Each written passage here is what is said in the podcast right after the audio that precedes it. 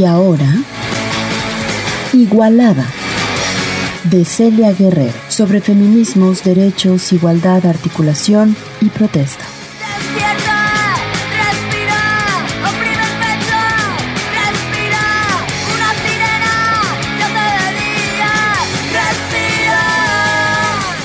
Ahí les encargamos la perspectiva de género.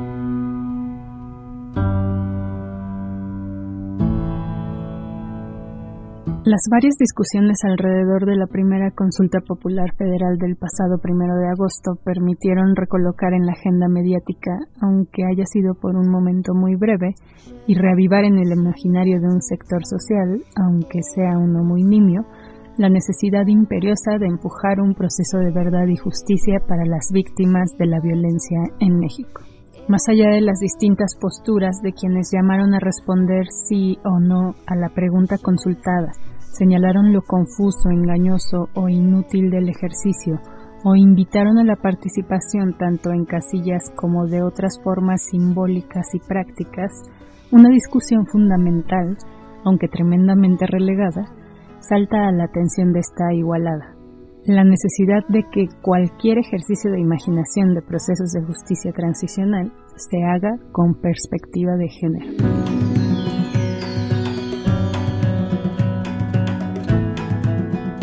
Diana Ortega Torres, maestra de resolución de conflictos y justicia social, publicó en abril de 2020 un análisis respecto al reconocimiento del papel de las mujeres en estos procesos y planteó la siguiente pregunta. ¿Por qué necesitamos una justicia transicional con perspectiva de género? Mientras no seamos capaces de analizar el rol de las mujeres desde un punto de vista interseccional y libre de dicotomías, estereotipos y revictimización, no podremos elaborar mecanismos verdaderamente efectivos de resolución, construcción y preservación de paz, contestó Ortega Torre en su artículo. Me parece sorprendente que la importancia de la perspectiva de género ni siquiera se mencione en las muchas discusiones de otros expertos en justicia transicional y derechos humanos, que han catalogado la pasada consulta como una oportunidad para retomar la creación de una comisión de la verdad, por ejemplo. ¿A qué responde que desde las reflexiones actuales más elevadas hasta las menos, sobre asuntos relativos a procesos de verdad y justicia en México no suele prestarse atención y relevancia a la perspectiva de género. Ortega Torres cita a Shana Taba, una estudiosa de la justicia transicional que considera que la disciplina ha sido secuestrada de la crítica feminista. Y lo que ellas explican desde el aspecto académico se hace evidente en las experiencias de las víctimas en diversos países con mecanismos postconflictos.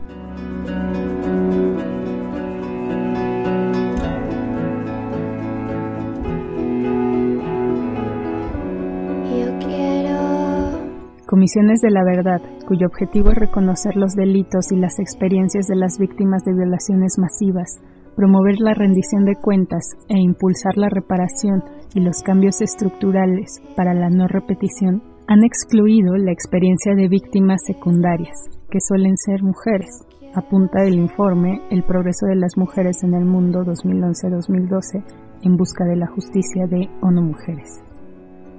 También se han marginado de las discusiones de las comisiones de la verdad abusos como el desplazamiento y la pérdida de los medios de subsistencia, que pueden afectar desproporcionalmente a las mujeres, añade.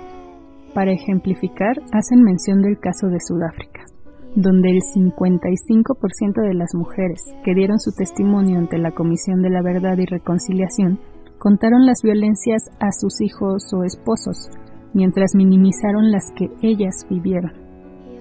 Otro dato relacionado con víctimas de abusos sexuales muestra lo alarmante que puede llegar a ser la falta de perspectiva de género en estos mecanismos, como en cualquiera que aspire a la búsqueda de verdad y justicia. El Centro de Traumatología para Sobrevivientes de Violencia y Tortura de Cape Town reportó que entre 50 y 60% de las víctimas que participaron en la comisión fueron traumatizadas nuevamente y testificar significó para ellas reabrir heridas e incrementar el rencor ante la violencia sufrida.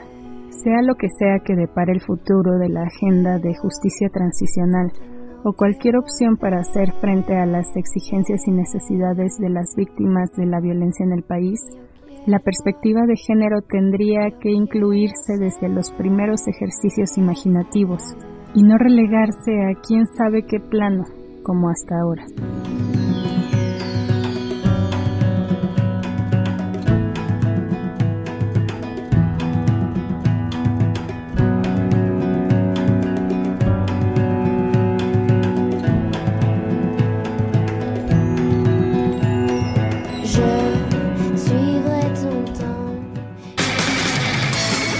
Igualada.